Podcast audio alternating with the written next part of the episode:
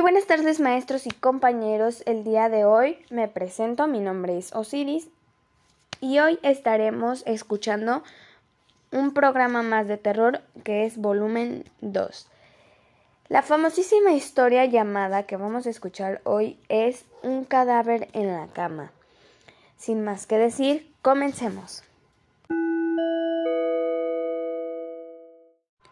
Todo comienza cuando un grupo de amigas habían decidido ir a un hotel para pasar unos días de completa relajación.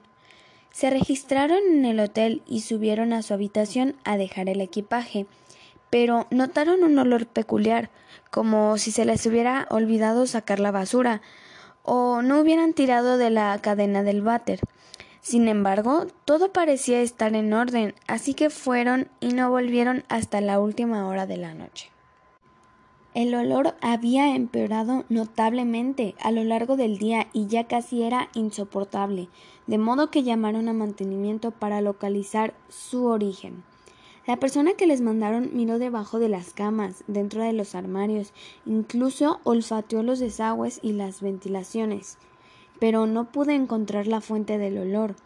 Al final limpiaron la habitación con generosas cantidades de productos perfumados, pusieron con la ventilación al máximo y desearon las buenas noches al grupo de amigas. La peste estaba por el momento enmascarada y como ellas estaban agotadas se fueron a la cama. Una de ellas escondió la cartera debajo del colchón, como acostumbraba a hacerlo en los hoteles. Todas durmieron hasta bien entrada la mañana. Grandes rayos de sol entraban en la habitación. El olor seguía presente y más potente que nunca.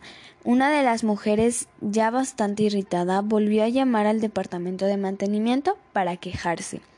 Luego llamó al director del hotel para quejarse un poco más.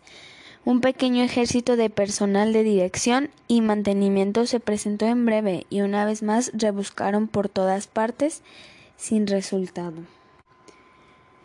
Sin embargo, todos estuvieron de acuerdo en que el olor era inaguantable, así que dirección ofreció cambiar a las amigas de habitación.